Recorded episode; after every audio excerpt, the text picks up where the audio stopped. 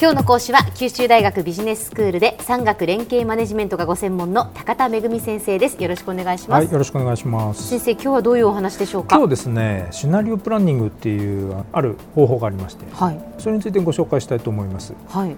最近まあ過去のやり方が通用しないとか、うん、それから先が読めない時代だとかってよく言われますよね。そうですね。やっぱり技術革新は早いし、うん、突然新しい製品とかサービスがドーンと出てきて市場を奪っちゃうってことがまあ起こってくるんですけど、はい。過去から積み上げてきた事業基盤ってそのままじゃあ自社の未来の事業に基盤として使えるかっていうと実はそうとは限らないんですね。で多くの会社がまあ経営資源たくさん持っていながら急速にこう、まあ、凋落していくようなっていうことは最近よく目にするんですね。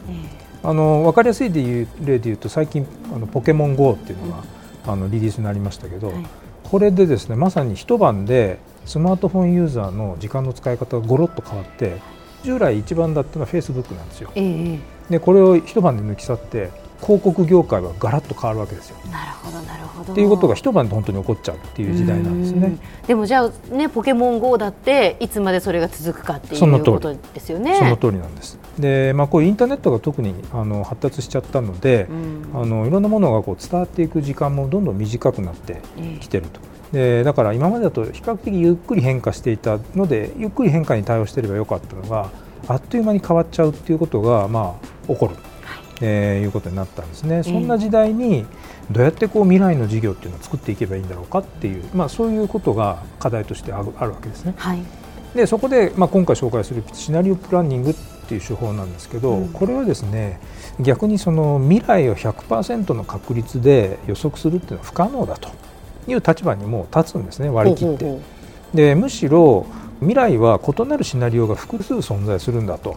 いうことを正しく理解して、うんその不測の未来に備えるということによって未来で何か起こってもこういうふうに対処できるんだっていうようなこう想定をしておくっていうのがこれ重要なことだということでこの手法が今あのあちこち話題になってるんです。はい、で予測っていう言葉一つ取ってみてもですね実はいろんなニュアンスがあって英語であのあるのは例えばプレディクションっていう言葉があるんですね。でこれは過去の経験に基づいて分析的に将来を予測するという意味合いがまあ強いんですね、はい、で逆に言うと過去うまくいったという成功体験に基づいて未来を描いちゃうので過去のマインドセットから切り替わってないんですね。えええでそれからあの英語でもう一つ違う言葉でフォーキャストっていう言葉ね、まあ、見通しとかっていう言葉もあるんですけど、はい、これもやっぱりどちらかというと自分の経験とか認識に基づいて、まあ、妥当でありえそうな未来をこう描くっていう意味合いが強いんですね。なのでさっき言ったプレディクションとかフォーキャストってこれあのあんまり不確実性が高くなくて短期的な視点でちょっと先の未来を見ましょうという場合にはこれは機能する。んですけれども、はいまあ、例えば10年15年先っていうことになると、あの何が起こるか分からなくてそこまで、えー、の先の未来を精緻に予測することってまあできない時代なんだっていう今我々はそういう時代にいるってことなんですね。はい。それで逆にじゃあそのためにどうしたらいいかっていうと自社の事業に大きく影響するようなこう岐路分かれ道ですね。分かれ道が何なのかっていうことを認識をして、うん、その岐路でどんな選択をするかによって複数の異なるこう未来が出てくるんだということをあらかじめ想定して備えておくっていうのが重要なんです。はいですので、まあ、シナリオプランニングっていうあの手法をですね身につけることは重要なんですが、まあ、それによって何がいいかっていうと自分が持っているマインドセットっていうのを理解をしてでそこに大抵バイアスとかですね、固定観念ってあるんですね。でそれを取り払って新しいマインドセットを獲得するっていうそういう価値もあるんですね。で具体的にじゃあそれシナリオプランニングってどういうプロセスでやるんですかってことを簡単にご紹介したいと思います。はい、で大まかにはですね全部で5つのステップなんですけど、まず1つ目はシナリオを検討したいテーマについて例えば10年から15年ぐらい先の未来ってどんな姿だろうかっていうことをですね自由に想像してみる、はい、描いてみるということです、まあ、例えば高齢化社会でもいいですし農業でもいいですし。で2つ目はじゃあその未来の姿に到達しようとするときにどんな外の力がその未来に影響を及ぼすだろうかと。自分ではコントロールしようがない。例えば為替の変動ってこれからどうなるのかとか TPP って予定通り実現するのかとかっていまだ不透明ですよね。はい、でこれは自分の力じゃどうにもならないことで,、でそういうですねあの未来の姿に影響を及ぼしそうな外の力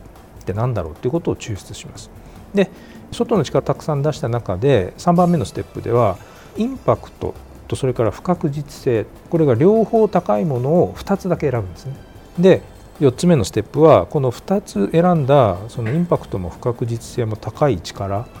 を軸にして、まあ、縦軸横軸例えば縦軸は何々が進む進まないそれから横軸は何々が変化する変化しないみたいな、まあ、そういうことで軸ができますよね。それでまあ 2×2 のこうマトリックスができるんですね。はいはい、でそのマトリックスの一つ一つのボックスごとに特徴を整理するとこれが実は4つのシナリオ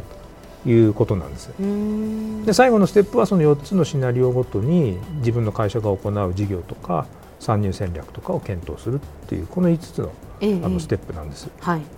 ポイントはですねさっき途中で少し強調したようにあのインパクトと不確実性。これが両方とも高い2つの力って一体どんな力だろうっていうことを注意深く選び出す。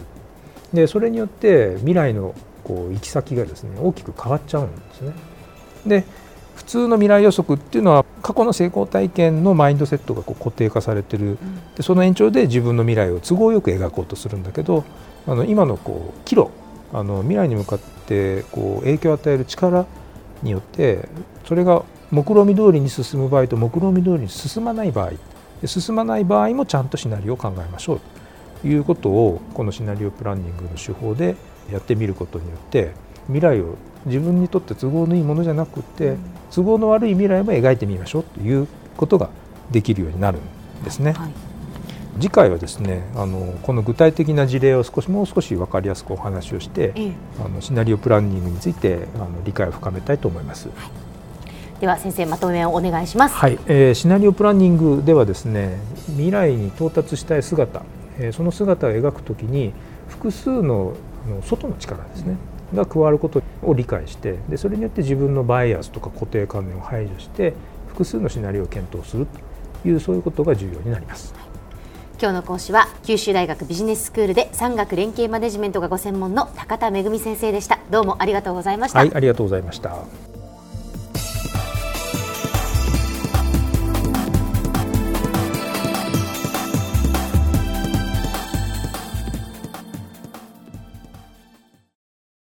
ゾクゾクグイグイメラメラつながる。ゾワゾワハラハラメキメキつながるズキズキ。モワモワホカホカつながる。キリキリ。ザワザワキュンキュン。ガンガン。ワクワク。ウズウズドキドキ。ルンルンバクバク。九州人のいろんな気持ちつなげます。九州から輝こう。キラキラつながる。 QTnet